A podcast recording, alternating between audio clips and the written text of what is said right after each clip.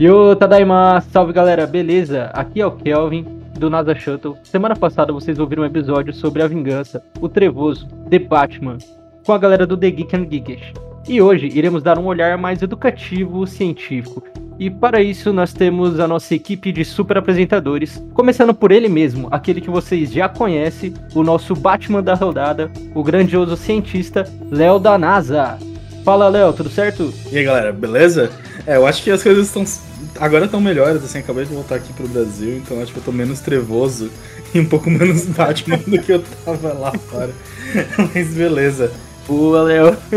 Junto à nossa equipe de luta, cultura, educação, temos o nosso especialista da noite, apresentador do canal Geek História, autor do livro Eu, Vilão, professor de História e Sociologia, Edu.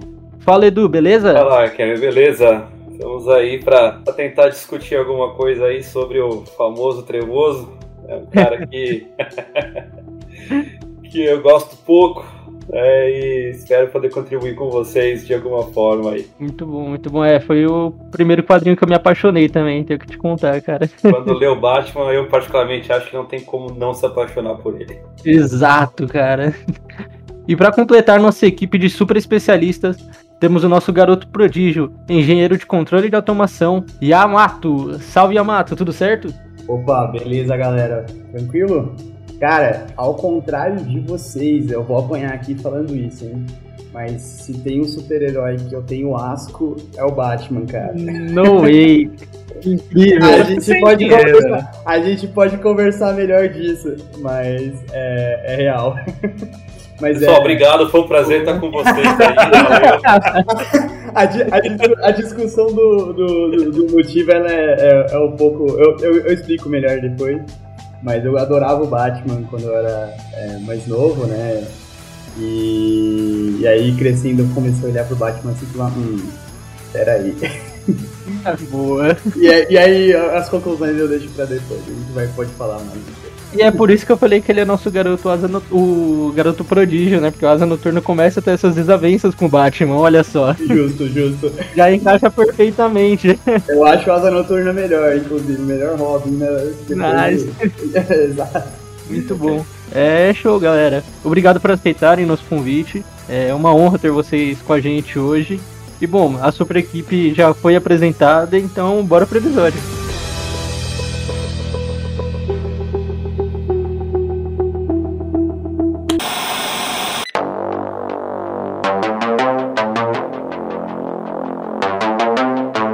Aí, Edu, me fala um pouco mais quem é você, sobre você, seus hobbies, o que você curte fazer. Cara, vamos lá. Eu tô casado, tenho, tenho duas filhas. A mais nova, inclusive, né? Eu falei que eu gosto pouco do Batman, então a mais nova, ao invés de eu chamar ela de, de gatinha, princesinha, ela é a minha morceguinha. Ah, legal. É, já tá sendo Muito criada assim no, no bom caminho. Já que a mais velha detesta a nerdice, a mais nova pelo menos tá se salvando. E no meio dessa, dessa bagunça toda aí, cara, eu sou, sou formado em História, tenho uma especialização na área de Política, né, Política e Relações Internacionais. E foi nesse contexto todo que eu comecei a, a perceber né, que era possível trabalhar é, pesquisando história em quadrinhos e relacionando aquilo com a minha profissão, meio que juntar o útil ao agradável. Né? Então, com isso, foi o pontapé inicial para esse olhar um pouco mais um pouco mais crítico, né, para esse, esse universo que eu acompanho desde criança, né, cara. É, ao contrário do que muita gente pensa, né, cara, principalmente os meus alunos, né, a gente tem vida social, a gente curte um monte de outras coisas que não seja a pesquisa e da aula, né? É, eu curto pra caramba esporte, né, cara? Acho que meus hobbies são todos ligados ao esporte, né? corrida, jogar um futebolzinho, é, adoro também um videogame, então são coisas que eu procuro fazer bastante para dar uma para dar uma relaxada e botar a cabeça no lugar, orientar um pouco as coisas aí às vezes quando tá meio bagunçado, para dar esse esse relax mesmo, né, cara? Então eu curto bastante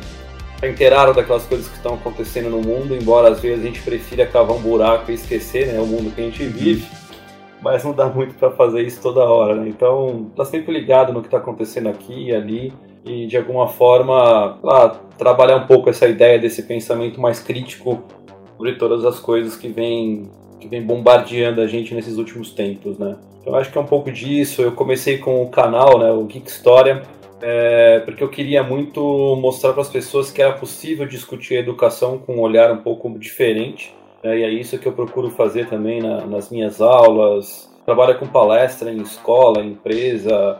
Então é legal você pegar e mostrar para as pessoas que, cara, dá para você discutir, sei lá, uma Revolução Francesa assistindo o filme do Batman, o Cavaleiro das Trevas ressurge, né? Que dá para você ter um olhar mais apurado para as questões capitalistas a partir de uma figura de um Tony Stark. Então acho que era possível a gente conseguir fazer esse link, né, do de filme, série, história em quadrinhos. É, eu eu sou roqueiro, cara, então o rock fala muito sobre história, política, sociedade, economia, cultura. Então eu faço um mix ali também do rock e educação.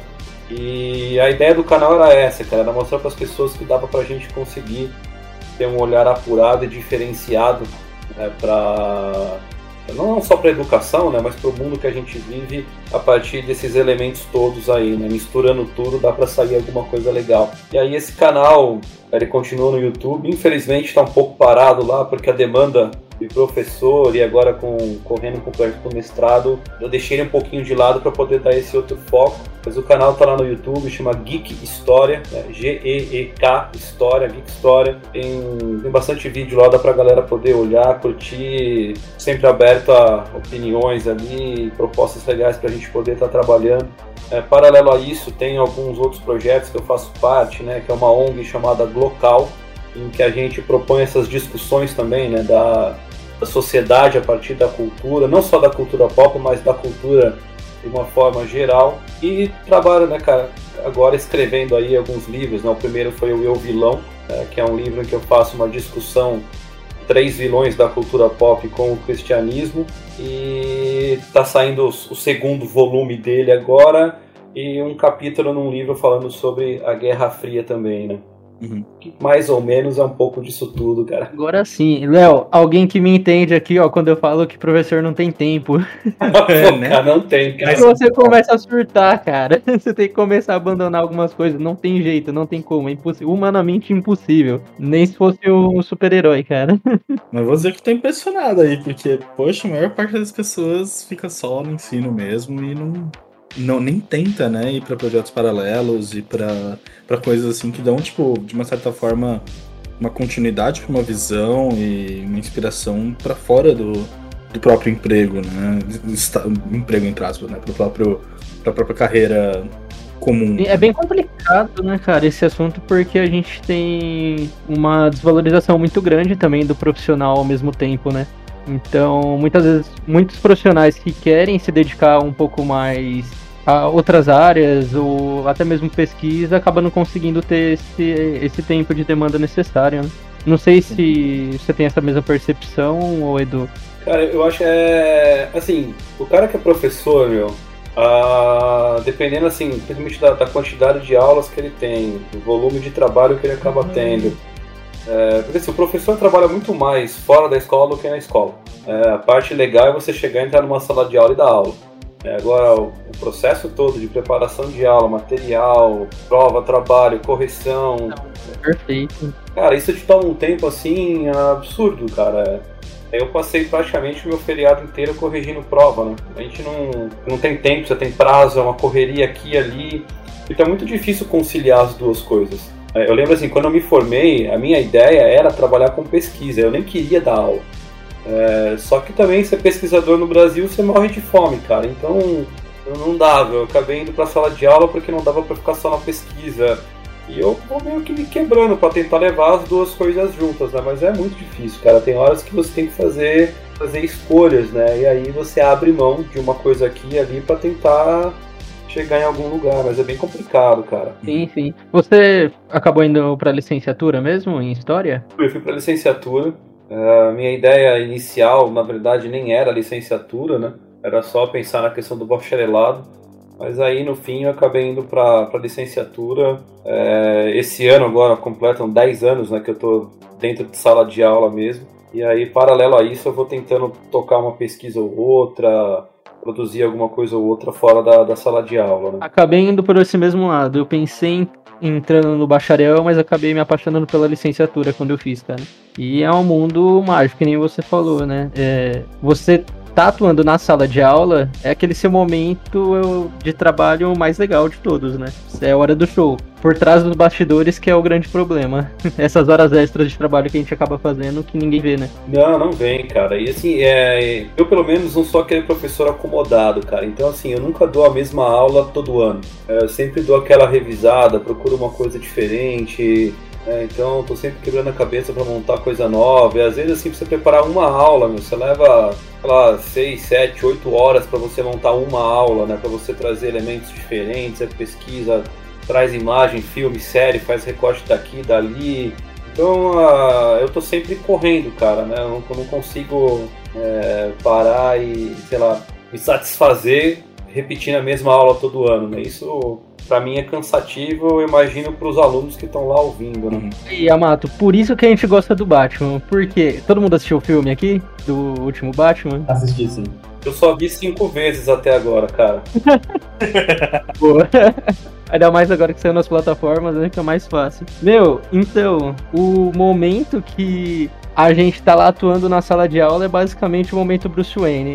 E aí quando a gente tá por fora, é aquele momento trevoso do Batman, a gente coloca um lápis de olho, borra todo o olho de preto e fica lá corrigindo prova, pegando informações, coletando dados para melhorar sua aula, para deixar mais inovadora, deixar mais interessante, ver o que, que você errou, o que dá para melhorar. É, é por isso que o professor se identifica com o Batman, cara. Exatamente, cara. A única coisa que a gente não se identifica, e que eu acho que poderia se identificar mais, é a questão do salário, né, cara? A gente podia ser um Bruce Wayne na conta bancária também. Aí a gente acaba indo pro lado do Homem-Aranha. e nessa questão de esporte, é uma coisa que você faz com uma frequência alta, cara, que eu curto também, mas eu não tenho tanto. acabo tendo, não, não tendo tanto tempo pra, pra me dedicar tanto. Antes eu gostava bastante de andar de skate, a galera aqui do Dropzilla já deve conhecer sobre. E hoje em dia tem condições. Né? cara, assim, eu, eu me obrigo a fazer isso, né, cara? Assim, eu gosto muito, né? Eu cresci ligado ao esporte. Né? Na, na, adolescência toda ali, eu fui federado, joguei, joguei futebol, quase me profissionalizei. Então, assim, eu sou apaixonado por esporte. Então, não abro mão, assim, pelo menos uma vez por semana de jogar um futebol com os amigos. E ali, pelo menos umas duas a três vezes por semana eu saio para correr, né, cara? É um momento que para mim assim é meio é meio sagrado, né, cara? Porque eu até brinco, assim, quando eu tô correndo é aquela hora que eu boto o fone de ouvido e esqueço do mundo, né, cara? Parece que só existe eu e o mundo ali.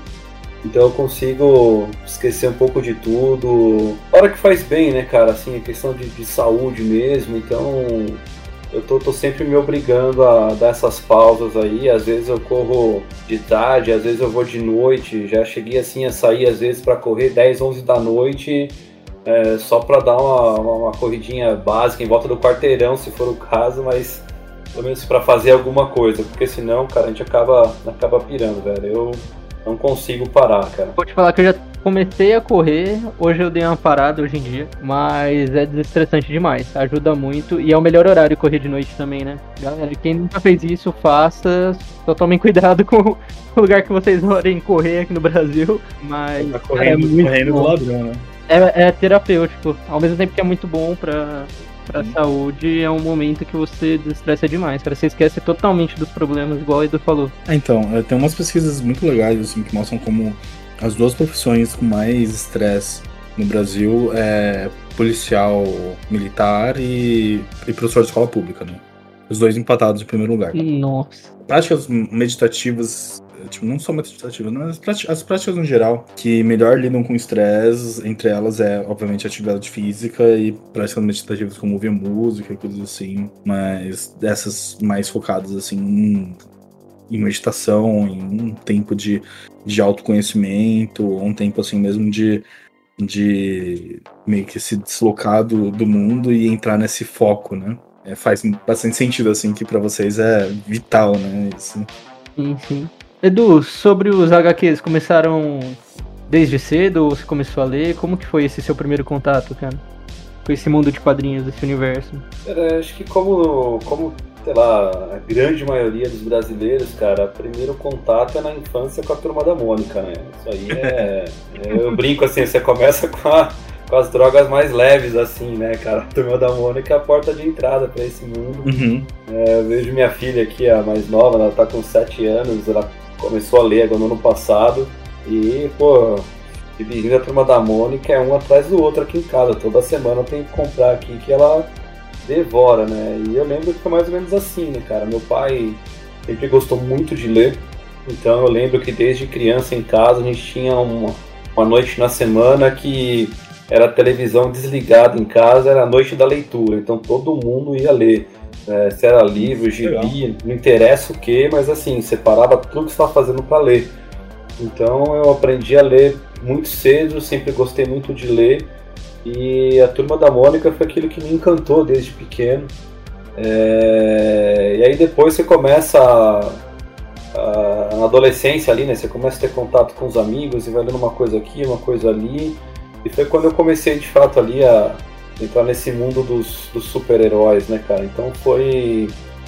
É... não foi nem o Batman o primeiro que eu comecei a ler quadrinho, foram os X-Men que eu comecei a a ler mesmo e me encantei assim pelo universo inteiro dos X-Men e depois acabou vindo o Batman, né? E aí foram, é, foram duas, duas leituras que eu mantive durante muitos anos, né, cara? O Batman, é, Liga da Justiça eu lia muito pouco, porque não é uma coisa que eu, eu achava legal, assim, é, mas o Batman eu sempre acompanhei muito.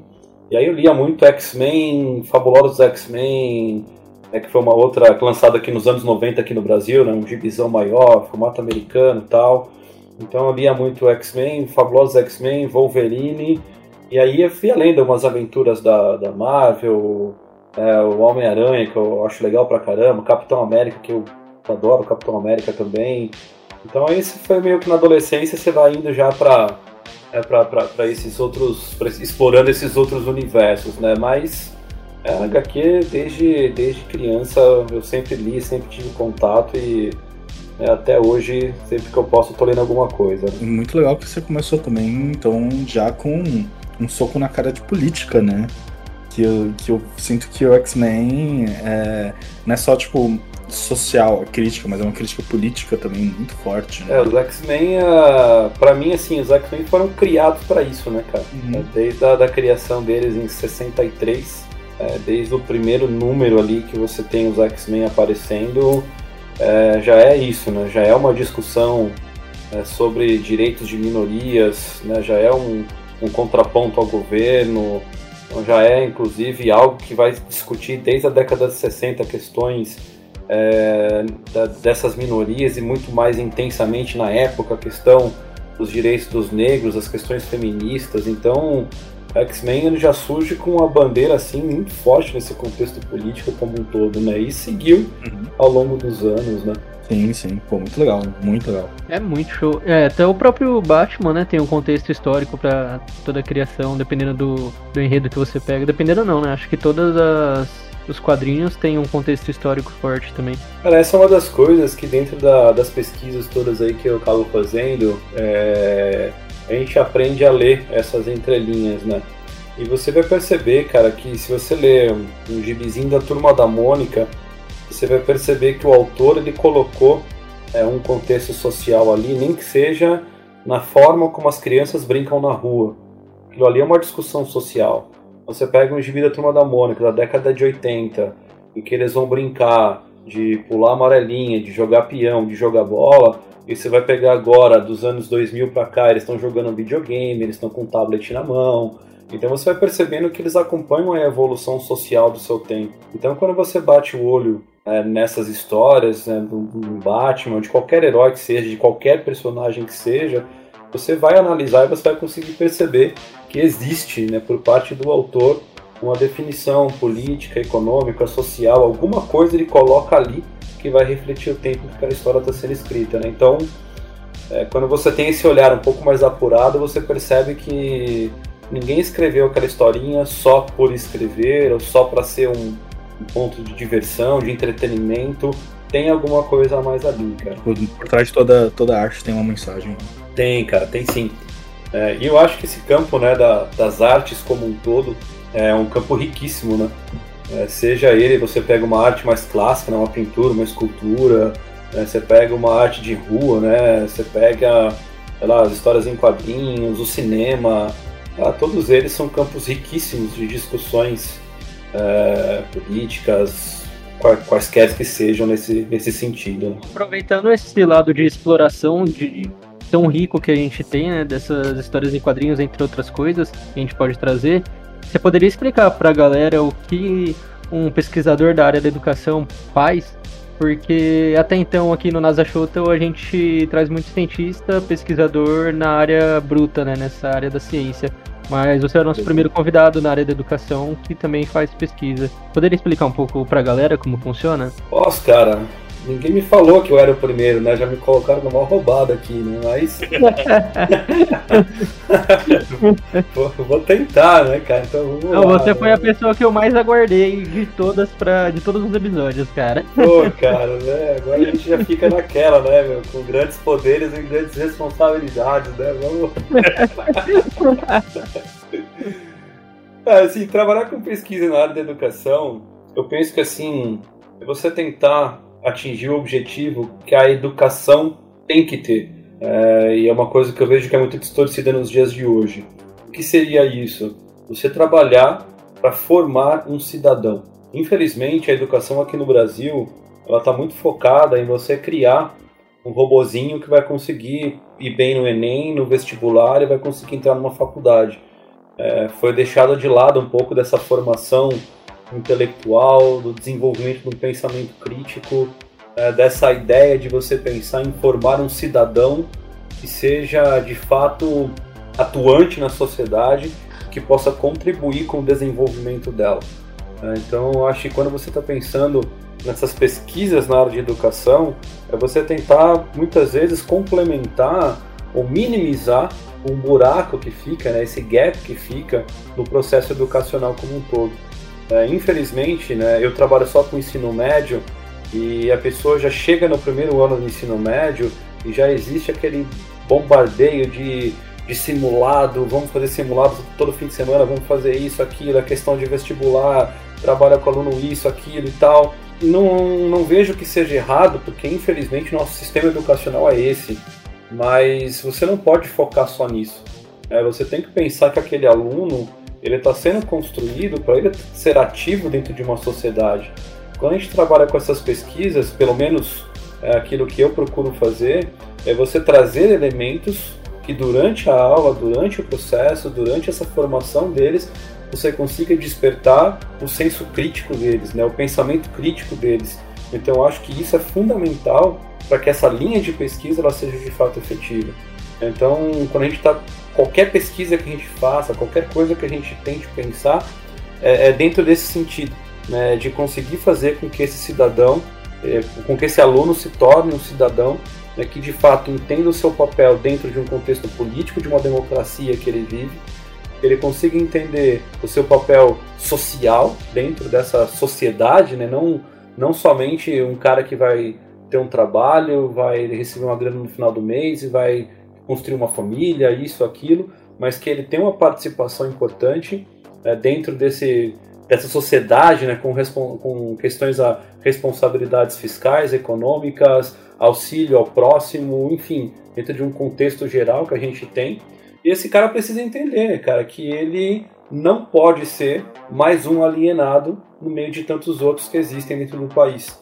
É, o formato da educação hoje no Brasil eu vejo que ele é para contribuir para esse ambiente de alienação política que existe, para que quem está no poder continue perpetuando esse poder e o povo continue de cabeça baixa aceitando simplesmente aquilo que se faz. É, e é uma crítica que eu faço não especificamente a um partido político ou a um ou a um político em específico. Não importa se é direita ou se é esquerda. O povo é trabalhado sempre como massa de manobra. E eu acho que o papel da educação, o papel de um pesquisador para tentar abrir os olhos dessa molecada para quando crescerem serem esses cidadãos, deve ser isso. Tá? Que eles consigam abrir os olhos, que eles consigam entender e que eles consigam se posicionar corretamente na sociedade para tentar quebrar um pouco desse ciclo vicioso que você vive dentro do país. Então, quando a gente trabalha nessas pesquisas, eu acho que ela vai um pouco nesse sentido. de atingir esse ponto, esse ponto crítico, que é a formação desse indivíduo para que ele possa ser alguém diferente no contexto social em que ele está inserido. Né? Sim, sim, eu concordo perfeitamente com tudo que você disse. Inclusive, algo que eu sempre comento com o Léo. Na área de física, o maior exemplo disso é os alunos chegarem em mim e perguntar qual fórmula que eu preciso usar aqui.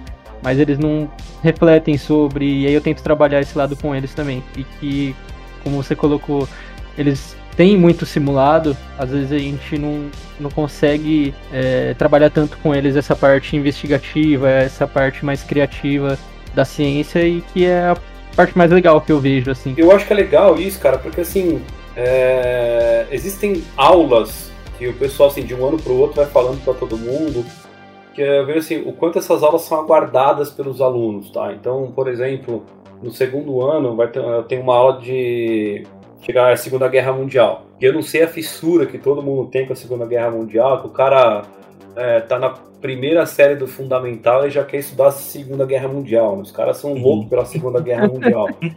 É, então, assim, o cara já chega no primeiro ano, quando é que vai ter Segunda Guerra Mundial? Fala, não, é só no segundo, o cara até desanima, né?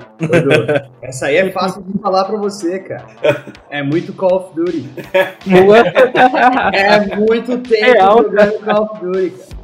Ai, que verdade, o cara, cara tá sedento pra estudar aquilo ali. Por que, que eu tô tirando em nazista, cara? Não tem Exatamente, cara.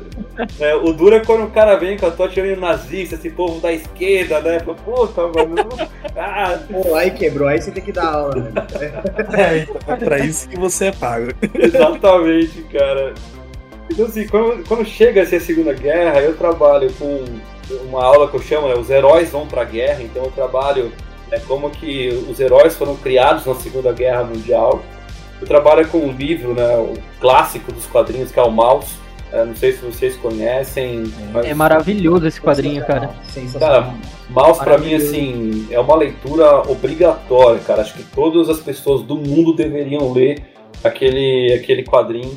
Então assim, eu trabalho com o Mouse é, e, e, é uma aula que sai completamente do, do, do padrão, né? Porque eu, eu tento mostrar para eles o seguinte, cara, a Segunda Guerra Mundial não é legal, cara. Tipo, é uma desgraça. Tipo, você não pode achar legal a Segunda Guerra Mundial. É, você não pode achar legal o nazismo, porque tem gente que, que curte, assim, não que sejam nazistas, mas curtem a ideia, sabe? De você olhar e falar assim, puta, cara, como é que um cara né, um paizinho do tamanho do estado de São Paulo quase conquistou o mundo, o que, que esse cara tinha, e meio que brilha os olhos assim para entender por que, que isso aconteceu. Então, de mostrar para assim, cara, não, tá tudo errado esse negócio, sabe? Total. É, exatamente, então você fala assim, cara, não é assim que funciona. Ah, então você é, conseguir quebrando um pouco dessas coisas com eles né, e, e sair um pouco desse contexto, dessa rotina de de vestibular, Enem, vestibular, Enem, fala pro cara, meu, esquece o vestibular e esquece o Enem agora e olha para a humanidade, tá? Então olha para isso aqui, porque isso aqui é mais importante do que você ser aprovado no vestibular. Então, assim, são, são, são aulas que a galera vai passando de um ano para o outro e você percebe que eles estão muito afim de assistir essas aulas, porque assim, quebra um pouco dessa ideia de você simplesmente chegar na aula e aprender um conceito que vai te ensinar a passar no Enem ou no vestibular. Então são, são nesses momentos que a gente tem que aproveitar é, essa fome dos alunos por algum tema e, e ajudar a, a, transpor um pouco o limite da própria educação em si. Né?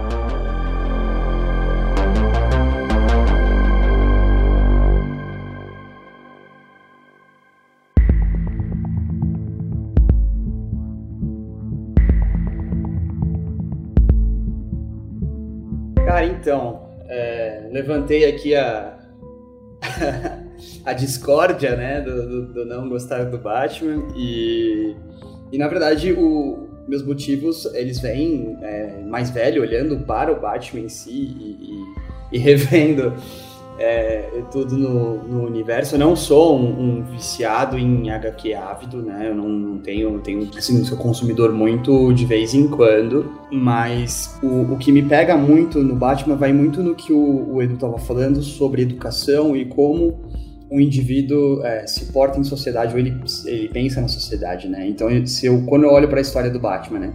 É, primeiro olhando por HQ, né? O Batman é um dos primeiros heróis, eu não sei de quantos, ele é bem antigo. Ele entra com aquela ideia de vigilante, um combate ao crime mais livre, né? Então, é, pensando do ponto de vista de produto, assim, de, de vai vender gibi ou vender HQ, né? Tem que ter ação ali e tudo mais. Isso era legal, né? Ele tem as tecnologias, ele atua de uma forma bem stealth e, e tudo mais. Só que quando eu, eu começo a olhar para a história do Batman, né? Então é um órfão é, que tá totalmente. É, tá numa sociedade super caótica, né? Que tá em, em ultra violência. Gotham é, aí o Edu pode me corrigir a qualquer momento, né? Mas Gotham é uma cidade que vive um problema social gigantesco, né? De ultraviolência, disparidade. E o, a família Wayne, né? Basicamente detém todo quanto é tipo de, de branch tecnológico, né? Desde P&D em, em, indústria biomédica, biotecnologia, eletrônica, é, aço, construção, aeroespacial, enfim, tudo que se possa imaginar, assim, é, de, de P&D tecnológico.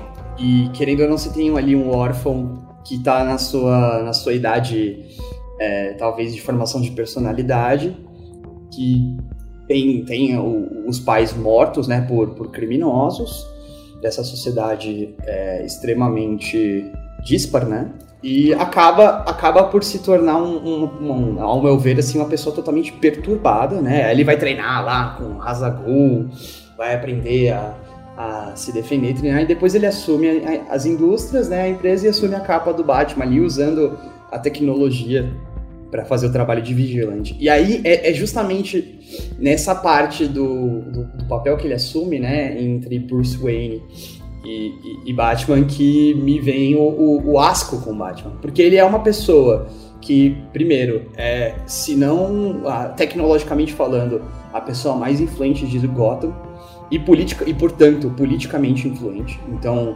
é, se a gente for colocar política aqui na, na, na história, Bruce Wayne tem a, a, a, o, todo o poder de influenciar a, política é, local e ao mesmo tempo uh, a tecnologia local, né? E a forma como essa tecnologia, essa política vai ser direcionada para o crescimento da sociedade. E aí você pega Bruce Wayne, uma pessoa extremamente perturbada, que escolhe utilizar dos meios, é, dos próprios meios que ele possui ali de, de tecnologia, política e informação para vestir uma capa para bater em pobre. É basicamente isso, entendeu?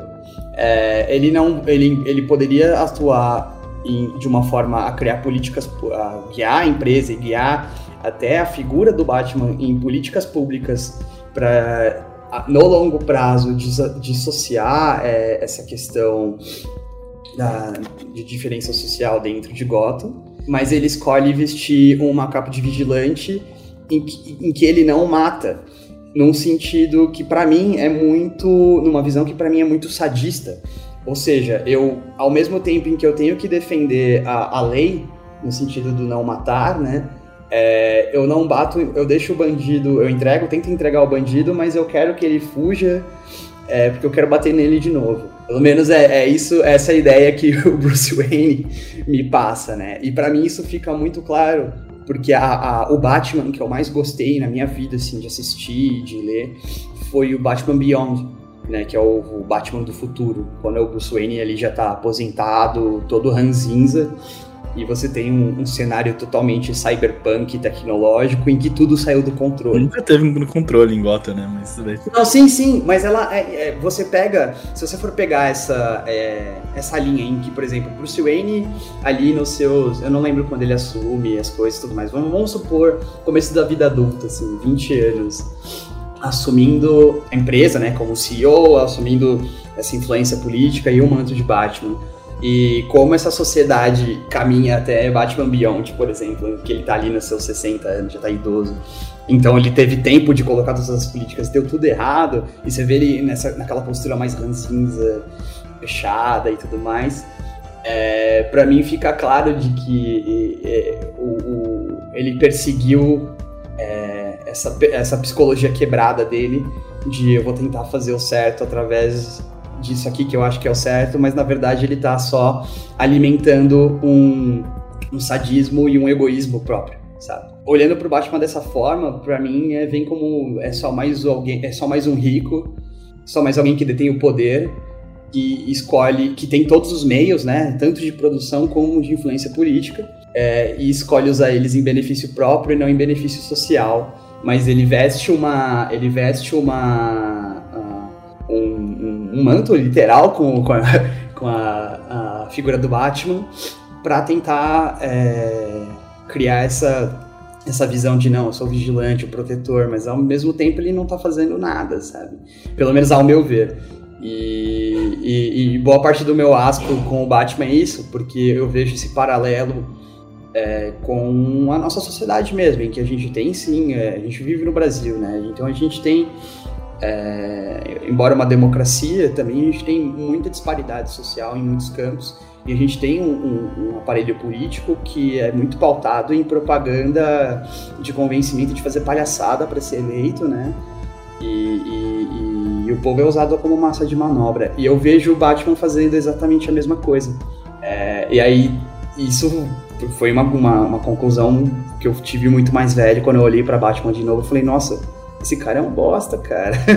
ele, é, ele é uma representação do, do, do, do poder em que a gente coloca a nossa fé, em que a gente dá certos elogios, mas que ao mesmo tempo não está dando nenhum benefício para a gente no sentido de é, política social. Né? Então, para mim, o, o, asco que eu, que eu tenho do, do Batman e, e, acho que da família Wayne, de uma forma geral, é meio vai meio nessa linha, sabe? Essa problematização que o Yamato colocou é extremamente relevante, muito boa, cara. Dá pra gente entrar numa discussão cultural, política e educacional que dá pra gente começar a emergir nisso, né? Bora pra lá também, ô Léo? Bora. É, eu imaginava que, que ia ser um pouquinho mais direta. Né? Posso só fazer um, um, complemento em cima do que o Yamato falou? Ah, é, mais do que um complemento. Agora, Não, agora é hora de você.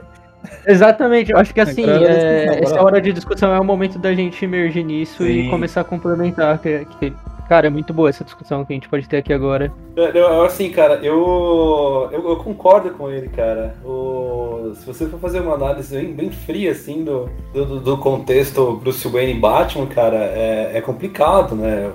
Eu brinco às vezes com, com o pessoal, assim, eu gosto do Batman, mas eu sei que às vezes ele é um fascistinha desgraçado, cara. Tipo, a gente tem, tem essa noção. Esse é o meu ponto. Exatamente. Você resumiu. Você foi super direto. É exatamente esse o meu ponto. É, assim, é, e tem coisas que não, não tem como negar, cara. Eu tenho uma, uma amiga que é uma pesquisadora, cara, do Batman, assim, incrível. É, inclusive, se quiserem um dia bater um papo com ela, faço uma ponte para vocês aqui.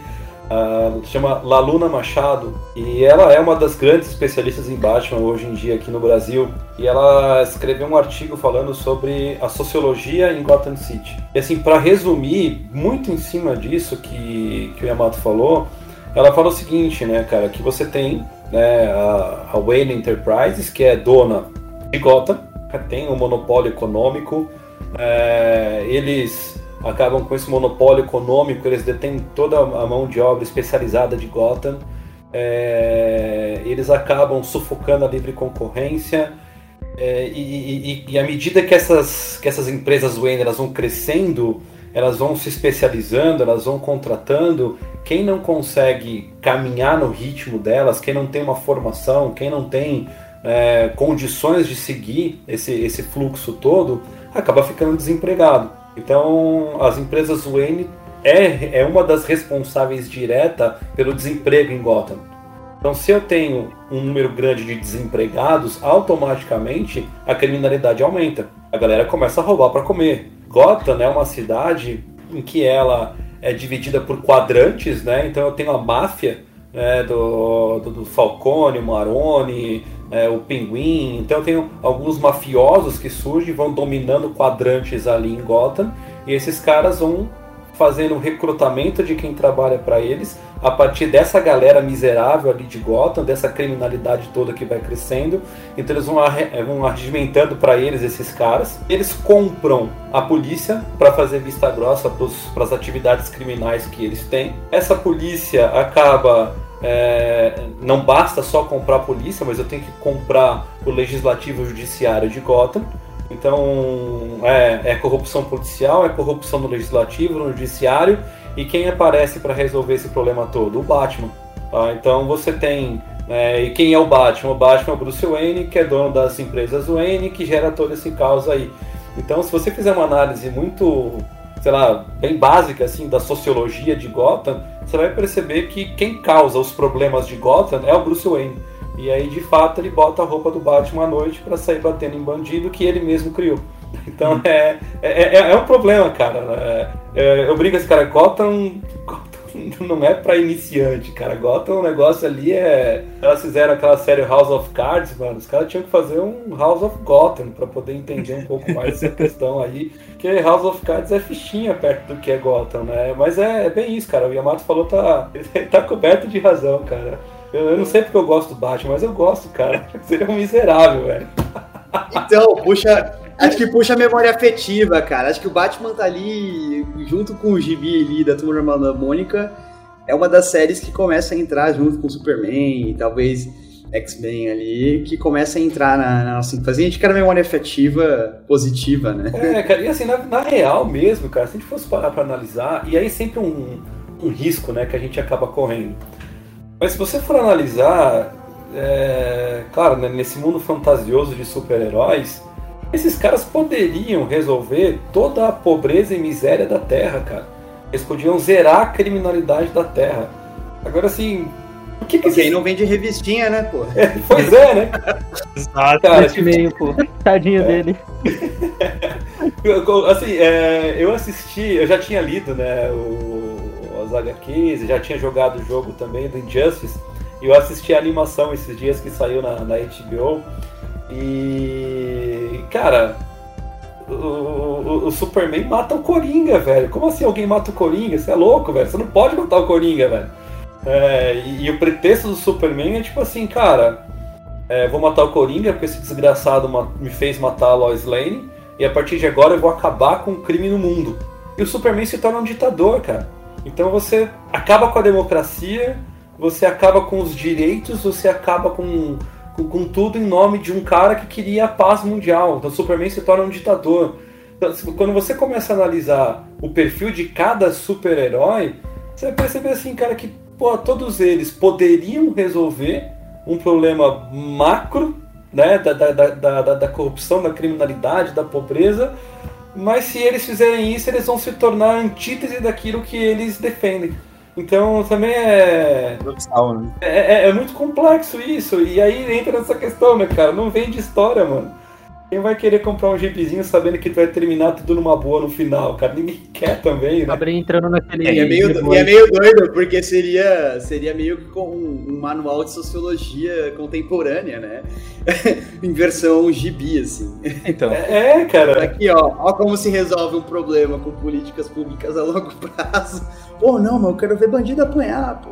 Bandido bom, é. bandido não morto, né? No bico do corvo com seu público de saúde ruim, né? É, cara. Exatamente. Mas é, é, é, é, uma discussão interessante, assim. É, eu, e eu, eu tendo a, E aí, olhando assim, eu, eu percebo que o, os quadrinhos, ou, ou, ou, histórias assim mesmo, é, de forma geral, de super, pessoas super, que me chamam muito atenção, normalmente elas fogem do que é o cotidiano, no sentido do contemporâneo. Ela não é é, socialmente verossímil, digamos assim. Justamente porque eu acho que cairia justa no, no mesmo ponto de fazer a reflexão em cima do papel daquele personagem naquela sociedade que é verossímil com a minha sociedade e, portanto, é, eu, eu, eu sou então imputável de jogar toda a minha conclusão pessoal e transferir ela da realidade para aquela, aquela ficção. Né?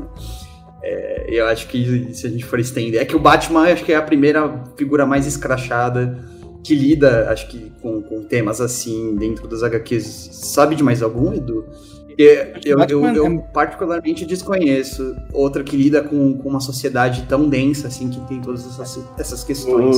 Bota um comentário nisso também, que, tipo, é, logicamente o Batman vai ser o cara mais explícito nesse aspecto, porque ele não tem superpoder, ele tem, melhor, ele tem um superpoder que é o dinheiro, e, e esse é um poder real, né? Então, tipo, é muito mais fácil a gente identificar essa questão nele, uma vez que ele é um super-herói possível, né? Figura mais próxima que a gente tem, nossa, né? Vamos dizer assim. Então, de um Sim. modo superficial, a gente cria uma uma tendência a gostar dele por conta disso, né? Outro cara que eu penso assim que também é. E aí é bem diferente, tá? Esse cara do cinema pro cara do, do quadrinho é o Tony Stark, né? É, é. O Stark do, do cinema é um cara que você aprende a gostar. O Stark do quadrinho é um escroto pra caramba, cara. Ele é um cara nojento, ele é asqueroso. Ele é um cara que ele, se precisar, ele trai os Vingadores, ele trai quem for para poder estar tá em evidência e poder se dar bem. É, e esse Stark é o cara que fabrica a arma, que vende essas armas no mercado negro para galera lá do Oriente Médio, por exemplo. E esses caras do Oriente Médio começam a guerra, ele bota a armadura dele, vai lá dar um pau em todo mundo e aparece como Homem de Ferro salvando o mundo. Sendo que ele é o cara que vai abastecer essa guerra toda ali. Então é um outro cara também que é que é muito controverso quando você para para fazer uma análise dessa participação. No caso do Stark é muito mais bélica, né, cara? Então é, é ele for, sim, sim. ele fornece as próprias, ele fornece as armas que ele mesmo depois vai acabar botando a armadura para ir lá e dar um pau nos caras para acabar com os caras, né? Então é e é um outro cara que também não tem super poder nenhum, tem o dinheiro, né? assim como o Bruce Wayne é inteligente pra caramba, cria os próprios recursos, faz o que tem que ter Acho que em termos de tecnologia, o Stark é infinitamente superior ao Bruce Wayne. É, então é um cara que também cria esses próprios meios e no final das contas é, isso acaba indo do lado errado e ele acaba indo lá tentando corrigir depois com a armadura do Homem de Ferro, né? E, exato. E isso é o paralelo direto, imediato, que é o que acontece, tipo, na estratégia dos Estados Unidos com, com petróleo e com qualquer guerra, né? Sim, a, a, a, indústria dos Estados Unidos, a economia dos Estados Unidos, ela é salva. É, e aí seria legal até vocês trazerem um economista para falar disso, mas a economia dos Estados Unidos ela é salva por conta da, do mercado bélico, né? Depois que eles quebram ali na, nos anos 20, a, a, a, a, saída que eles têm é, e entendem é, é, é, investir nesse mercado bélico. E aí, até fazendo um paralelo disso, o, quando o Edu falou do, dos alunos que adoram ali o, a Segunda Guerra Mundial, eu fui um desses. e muito por conta do parecer tecnológico, na verdade. Se vocês forem pegar o celular de vocês agora, ele só, ele só é possível existir hoje porque contém, se eu não me engano, de 6 a 7 projetos bélicos e depois do seu uso bélico foi passado para a sociedade como benefício. É, e aí eu vejo muito o Tony Stark com certeza nesse ponto, assim, investindo é, na, na, parte bélica, no mercado bélico, mas controversamente é, os benefícios é, da sociedade em tecnologia normalmente eles vêm é, mais rápido, talvez, ou com mais impacto por conta, por conta da guerra em si. Né? A própria a gente pode pegar desde a invenção do bronze e trazendo para cá, assim, sempre por necessidade o computador, né? A gente está se conversando agora justamente por conta de um projeto bélico de comunicação, né?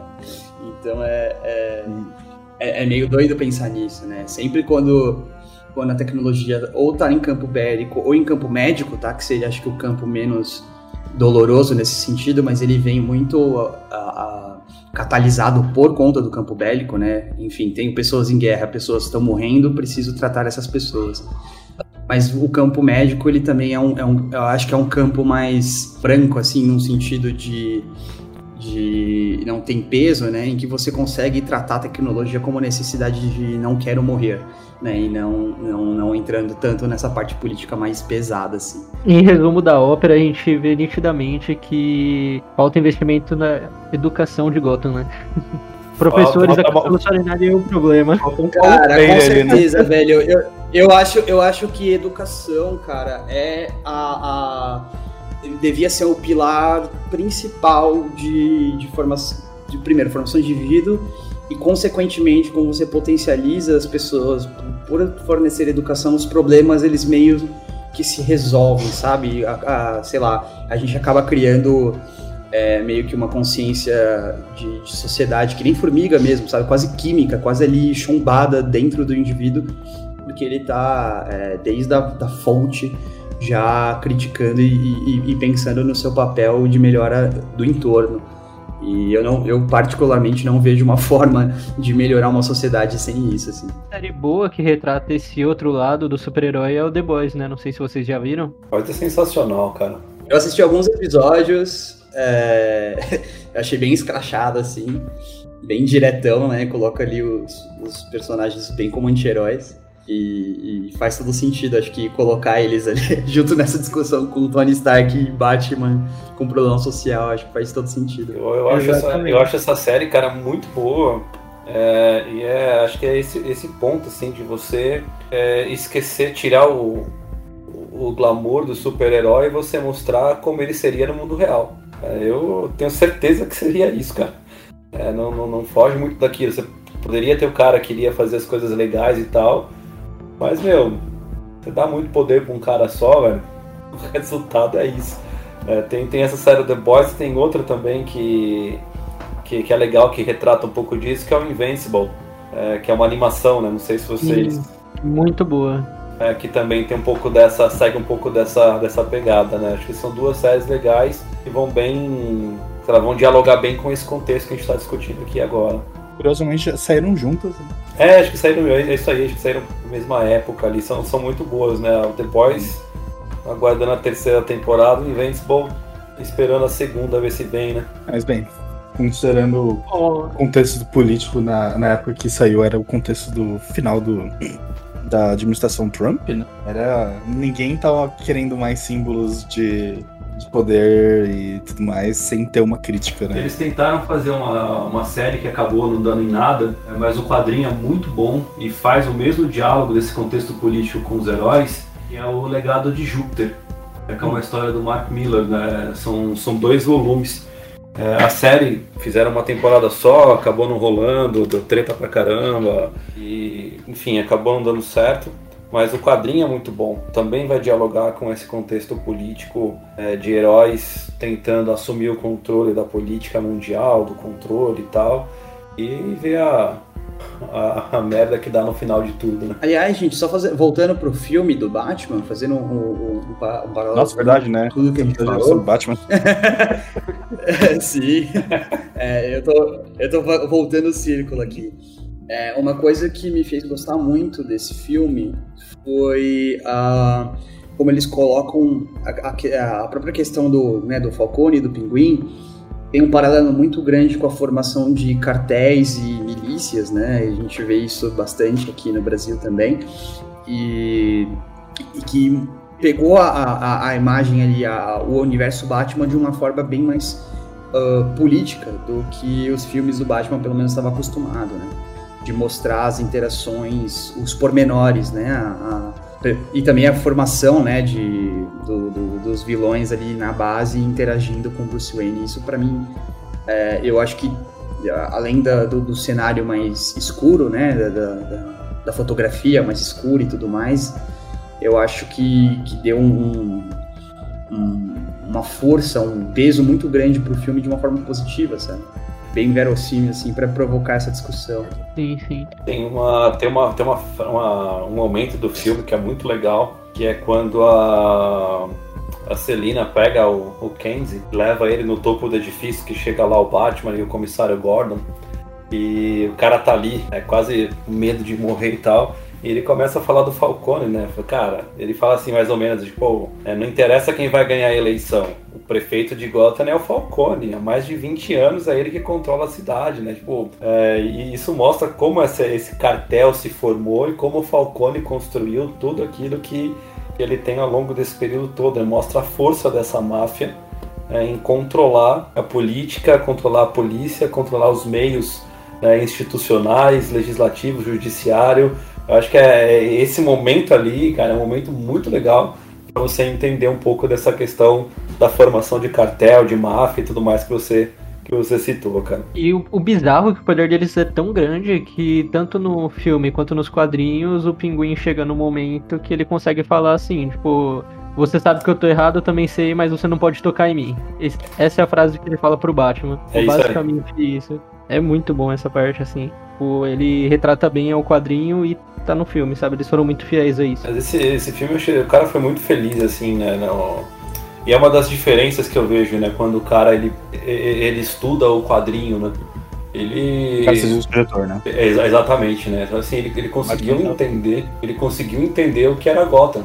Uhum. Cara, assim, é, é, Sei lá, se você parar pra, pra olhar no, no contexto geral dos outros filmes, Gotham sempre foi retratada como esse lugar né, corrupto e tal, e de fato Gotham é.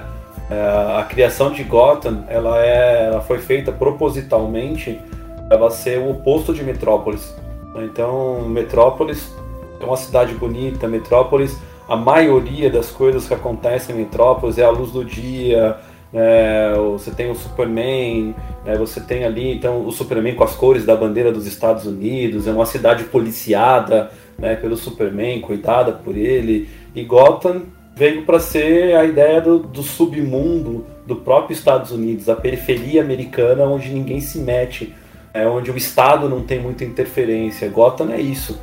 É, e quando eu olho para essa Gotham de agora, né, desse filme do The Batman, cara, ela é perfeita. Né? Ela é exatamente isso. É um local em que não tem interferência externa, é um local sombrio, é um local em que são novas drogas surgindo, a droga movimenta uma grana, é cartel regimentando gente, é mafioso tomando conta disso, daquilo. Então você tem um local, cara, que é altamente propício para essa criminalidade se desenvolver. Então, assim, o, o, cara ele conseguiu estudar, ele conseguiu entender o que era Gotham de verdade. Então, é um puta de um mérito que esse cara tem para poder criar esse ambiente e desenvolver o filme em cima disso aí. Não que os outros filmes não tenham retratado, mas eu acho que ele vai um pouco mais fundo em Gotham agora do que os filmes anteriores. Você pega a trilogia do Christopher Nolan, que eu acho ela brilhante, é... a trilogia do Nolan não está discutindo Gotham, está discutindo a criação do Batman no Begins, explorando um pouco o espantalho. O segundo filme inteiro é do Coringa. O terceiro filme é um Bane que eu achei meio zoado, assim, mas enfim. É... O, o, foco não é Gotham, nunca é Gotham. É uhum. sempre o vilão. E agora aqui você tem um vilão que é o Charada, e está mostrando a podridão de Gotham. E aí você consegue explorar esse lado crítico que ninguém tinha explorado até agora no cinema. Eu achei perfeito demais complementando esse lado da história desse The Batman. Como é, é a, resolução, a resolução no decorrer do filme, né? Por exemplo, todo o contexto investigativo que rola. Porque nos quadrinhos de todos que eu li, sempre rolou esse quesito de investigação e o Batman chegando atrasado, porque a galera morria conforme o, os vilões iam atuando, e isso rola no filme, fielmente. Isso eu achei maravilhoso, assim, tipo, fiel aos quadrinhos, não a parte que a galera morre. É. Fazendo um, um, um comentário que só um pouco, um pouco cinematográfico sobre isso. É, eu gostei muito que eles conseguiram utilizar um pacing que o Batman não parece só ser incompetente. Porque muito filme é isso, é tipo, ah, o herói sempre tá, tipo, dois passos atrás do vilão porque ele realmente parece incompetente. Mas ali ele tava sendo guiado pelo, via, pelo, pelo vilão de uma maneira muito bem engenhosa que lembrou muito o Seven, né? Os Sete Pecados Capitais. Putz, é verdade, cara. E, tipo... e é o que rola no quadrinho, cara. Acho que foi muito bom isso. Verdade, cara. Você falou do Seven, é, é isso aí, cara. Que, puta, que legal a, a comparação, cara. Muito boa. É, nossa, é, pra mim, esse filme, na verdade, foi uma mistura de Seven com Star Wars. Do ponto de vista. Star Wars do ponto de vista de música, né? É, pra mim, a música foi completamente referência a Star Wars. Tem uma cena que é, que é Star Wars pura, cara. A do elevador, né? A do elevador, cara. É, Quando eu olhei aquela cena, eu falei, nossa, mano, é o Darth Vader. É o Darth cara. Vader. Antes eu tava eu tipo. Adorei, cara. Não, antes a trilha sonora já, já tava. Nada se cria, tudo se copia, rapaz. É, então. Como complemento veio aquele filme Zodiac também, né? Do é, psicopata, sim, o, cara, o serial killer. É, o Zodiac e o Seven. Foi... Zodiac Seven. São as duas referências. Exatamente. Pô, lembrei de uma coisa, é, essa, esse trabalho que eles tiveram de retratar né, as famílias de crime e tudo mais, é, é, muito comum quando eles lidam com, com essa questão de, de milícia e máfia, pelo menos ao meu ver nos filmes, fazer muito paralelo com a como era a, durante a lei da proibição, a lei seca dos anos 20, anos 30 nos Estados Unidos. Eu acho que eles puxam muita coisa de referência daí se eu não me engano, até hoje, nesse, nesse de crime mais organizado família, assim. Eu acho que é o que dá essa, é o que dá essa profundidade mais legal, assim, porque eles já estão acostumados a contar essa história é, inúmeras vezes, né? A trilogia do, do Padrinho aí, o Poderoso Chefão, tá aí pra dizer isso. Voltando para um lado de curiosidade aqui, acho que vai ficar mais pro lado do Yamato e do Léo. É, o que, que vocês acharam do, da lente que rola no filme do Batman? Aquela lente tecnológica dele. Em que, em que, em que aspecto? De, de tecnologia em geral, de possibilidade, de uso Tecnologia, social? tecnologia geral. Tá, vamos lá. É, essa lente ela já existe, tá? É, ela, ela, ela não é tão absurda é, e ela se baseia basicamente em. E aí vamos falar primeiro de construção, né? Vamos para ciência de base, assim, primeiro. É, é basicamente um campo de, da engenharia que é a eletrônica flexível ou soft electronics, né? Eletrônica leve, é, ou, Mole. sei lá. Mole, perfeito, mole. Que consiste em você conseguir é, fazer circuitos eletrônicos e, e- e circuitos integrados de forma geral, né? Mi- mini computadores, digamos assim, é, que sejam flexíveis e que sejam ou que funcionem em conjunto desse material flexível. Então, por exemplo, por um, imagina um, uma borracha que estica e nesse esticar eu tenho um efeito piezoelétrico, então pelo, pelo estresse que eu estou gerando no material, eu estou gerando eletricidade. Ou simplesmente separado, né? Eu tenho eletrônica, eu tenho o silicone e eu misturo essas duas coisas. É, o- o- essa lente funciona a- a- em cima desse princípio. Agora, a, a finalidade que você dá- vai dar para isso é diversa. No, no- no caso do Batman, né, ele usa como um circuito puramente de gravação, não é? Ou ele usa para outras coisas? É, fica subentendido, eu acho que ela dá visão infravermelha pra ele. Mas Tá. não é explícito isso, e isso é meio que uma informação que a gente tem mais. Porque a gente sabe quem é o Batman e sabe como o Batman funciona do que pelo filme, né? Ou, é, Sim, sim. Então, no- na- naquele Batman, acho que o Cavaleiro das Trevas ele usava um, isso, mas estava na máscara. É. né? Aqui, o, aqui o contexto é diferente, mas, por exemplo, o, o- o- a finalidade do, do- da lente, então, beleza, eu tenho uma lente com um circuito eletrônico. Isso já existe. Agora, a finalidade que você vai dar a ela é, vai, vai implicar na complexidade desses componentes ou desse circuito. Então, por exemplo, o que já existe hoje? É, muito forte na área da saúde, que é um, um- se eu não me engano, é um monitorador de glicose, tá? Mas basicamente você tem um sensor que, de, de glicose atuando no olho da pessoa diabética e, e um, e um display, né, o display LED aí para realidade aumentada para mostrar para a pessoa é, informações a respeito então do, do, do nível de açúcar no sangue e tudo mais. É, você tem um circuito de antena, por exemplo, que, que transfere essas informações então para um dispositivo próximo, seja é, por sei lá, onda de rádio, Bluetooth ou qualquer outro protocolo. Mas a eletrônica dentro do, do- da lente, né, essa eletrônica embarcada flexível, é, ela pode conter uma gama gigantesca de sensores e circuitos com finalidades diversas, né? Então o Batman aparentemente usa a maior parte do espaço útil para colocar é, chips de gravação ROM de alta definição que provavelmente são processadas quando ele chega em casa, né, ali naquele supercomputador que lê aquelas informações, decodifica e provavelmente tem toda uma inteligência por trás ali. Mas o, o, a lente em si aparenta ser um, um circuito simples de visão, que tem um display de realidade é, aumentada, que aí faria sentido até da, da visão infravermelho. Faz sentido ter um visor infravermelho, então não é algo tão absurdo. A gente, o controle remoto funciona assim, é, com emissão, mais com emissão, né? E aí provavelmente a maior parte da eletrônica é para o chip que armazena a informação mesmo ali, um- é um HD no olho dele, entendeu? Na, naquela É. lente. Hum, Não, eu acho que não é o caso. É, agora agora entrar- vamos entrar em, em detalhes mais técnicos. Eu acho que não é o caso porque ele utiliza um sistema separado para fazer a gravação do olho da, da moça, né? da mulher gato. E, e isso me leva a crer que provavelmente ele tem um. Ele provavelmente vai ter um computador separado na roupa mesmo, alguma coisa assim, tipo um Raspberry no, no peito dele, sabe? que vai fazer essa parte é de, de data logging, né? Que é essa gravação, salvar os dados e até talvez transmitir para não sei, pro guarda. É, é, é possível, isso não fica muito claro. Isso, isso de fato não fica muito claro. Eu tô baseando essa, essa questão do, do da ROM, né? Do, do HD, digamos assim.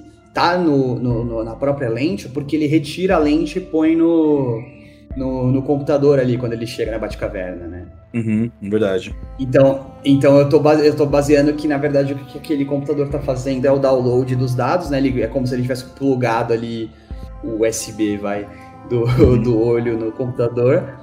E, e, o computador estivesse baixando as informações para ele poder assistir, né? Mas pode ser, faria sentido também o, o olho ser só a interface de, de visualização e isso está sendo enviado por um para um, algo que está no traje ou que está até a distância na nuvem. É, enfim, é, é, essa que é a parte, a, a, a, grande discussão, na verdade, né? A, a ciência de base ali é, é, é eletrônica flexível, ponto. Agora, a forma como você está aplicando isso e a finalidade, isso é, é, pode variar bastante. E realmente não fica claro, eu não tinha pensado nessa parte de estar no traje. O, o ápice daqui que a gente tem é saber que é possível, né? Eu, eu, eu senti que esse Batman é tão mais realista que os outros. É, pois é. Exato. Já tanto é possível que já existe, tá? Existe, é, existe uma. É que normalmente o, o uso ele tá muito mais para realidade aumentada. Então, acho que se a gente sair do, do contexto de lente e for falar de óculos no geral, vocês lembram daqueles óculos que era, acho que era do Google, que ficou Sim. famoso há um tempão atrás e que aí a, a grande discussão foi forte nisso, sim. Isso. Google Glass. Isso, Google Glass, perfeito. E a grande discussão, ela era muito mais em políticas é, de ética em gravação, né? Poxa, tudo que eu tô, eu, eu tenho, tudo que eu tô enxergando, eu tenho permissão para gravar. E aí o pessoal fazia o contrário, beleza? Mas e uma cidade que utiliza de câmeras é, com programações é, com inteligências artificiais para reconhecimento de, de, de, imagens, né, pra, utilizado com a finalidade de reconhecer rosto, né, justo. É, no que, que seria diferente? Por que, que eu, por que, que o Estado pode, eu como indivíduo não, né? E a gente entra nessa nessa questão, mas a tecnologia em si, ela é possível e você pode usar para diversas coisas.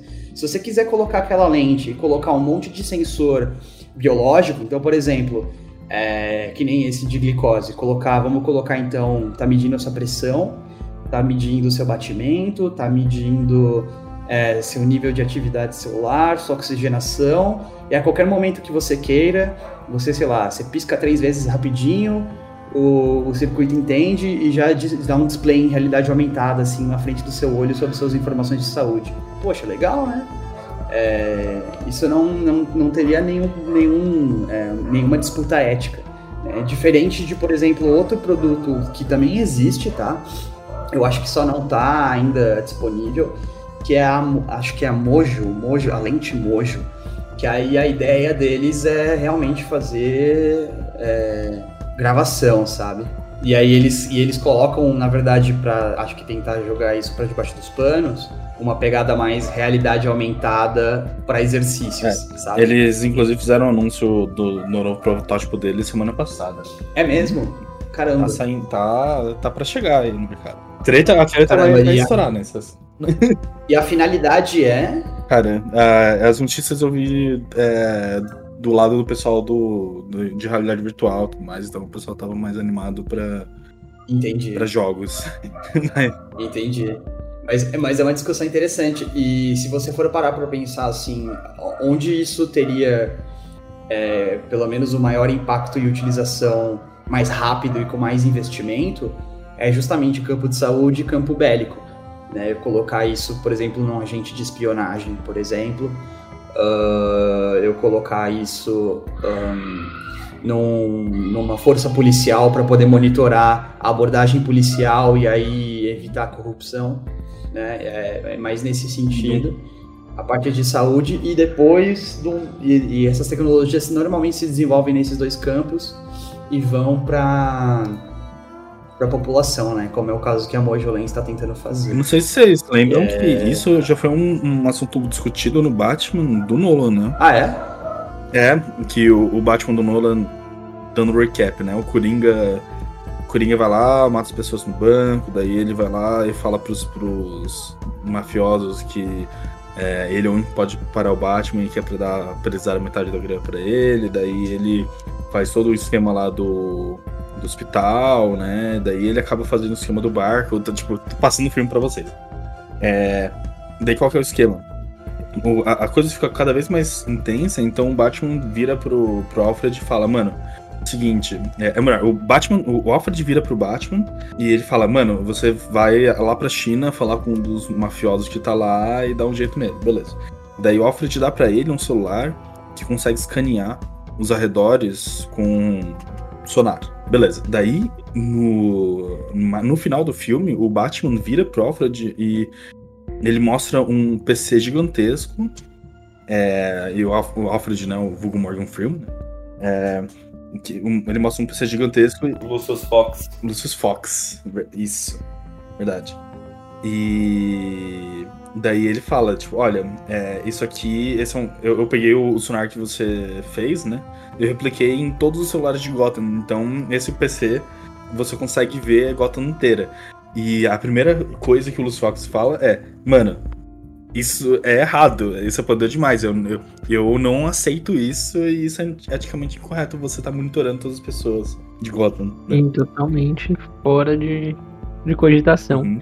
É, não, então, é, é, é curioso, legal. porque essa é, uma, essa é uma discussão que acontece hoje, tá? Uhum. E que vai ser fortalecida é, vai, vai ser trazida para a população até talvez em forma de plebiscito, ao meu ver, em alguns lugares daqui nos próximos anos. Se vocês quiserem. É, do, do, uso dessas tecnologias, acho que dá um, dá um, um podcast inteiro. Fica a dica aí. Na verdade, tem um episódio do Nada Shuttle sobre isso, que é a área da pós-verdade. A gente, a gente entra um pouco nesse aspecto, mas bem superficialmente, e a gente está planejando fazer um outro com um advogado que é especialista em inteligência artificial.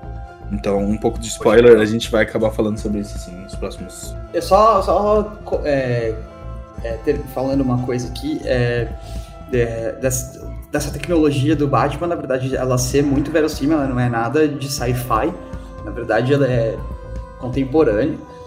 E, e, é interessante porque eu queria só dizer de um campo, quando você está colocando esses esses sensores, você está colocando visão, você está colocando monitoramento, que você pode gerar um campo de fusão sensorial. Né? Então, imagina só que o Batman está usando um, um, um, dispositivo desse que está monitorando todas as informações do corpo dele, além de estar tá filmando os arredores. Ele tá. E o, o, o, a lente identifica que ele está de olho fechado por mais de uma hora e aparentemente os outros sensores não captaram que ele tá em sono REM.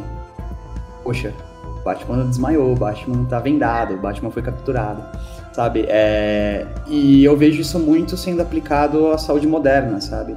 Poxa, é... dispara um alarme de emergência porque eu desmaiei, porque, sei lá, eu tenho algum problema de saúde, a, a fusão sensorial, né? Então, os, o, o cruzamento de informações do sensor de batimento cardíaco, do sensor de vídeo, do sensor de.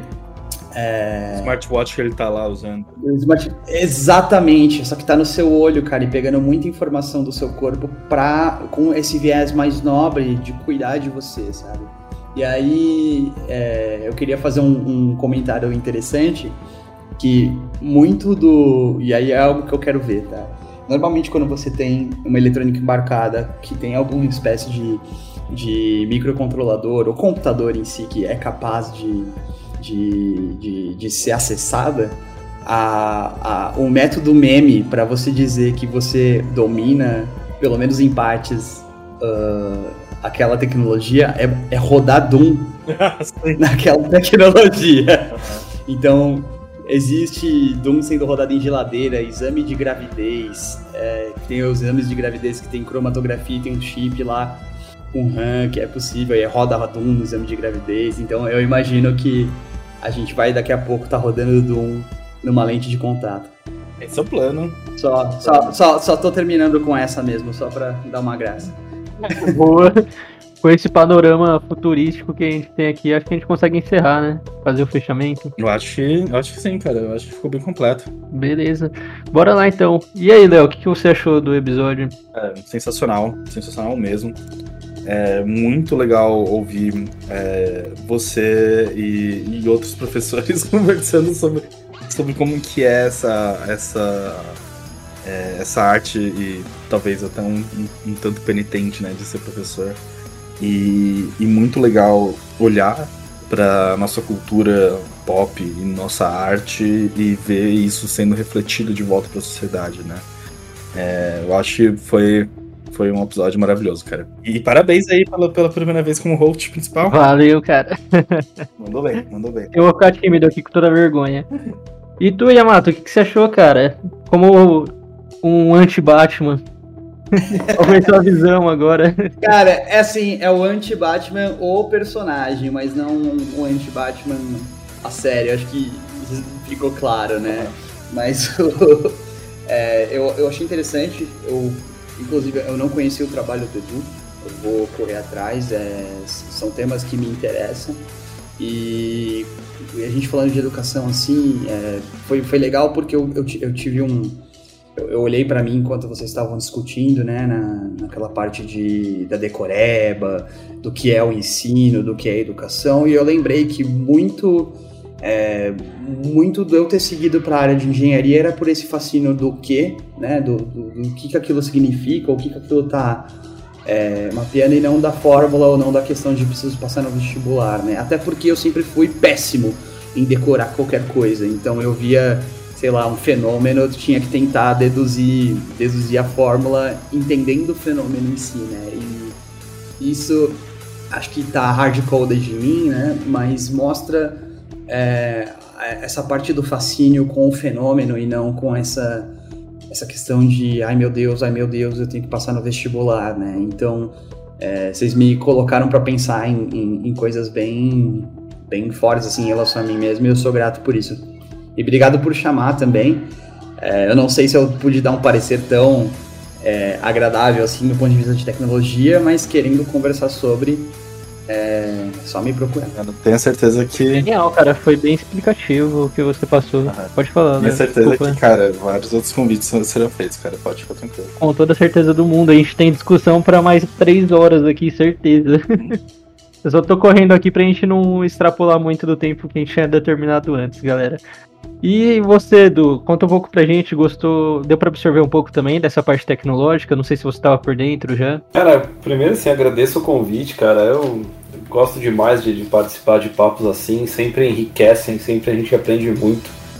É, esse lance tecnológico, assim, eu acho é legal você ouvir né, quem entende um pouco mais e, e saber, né, cara, que tipo, são coisas que às vezes já existem, a gente não tem a menor ideia, acha que é só uma criação pelo filme e tal.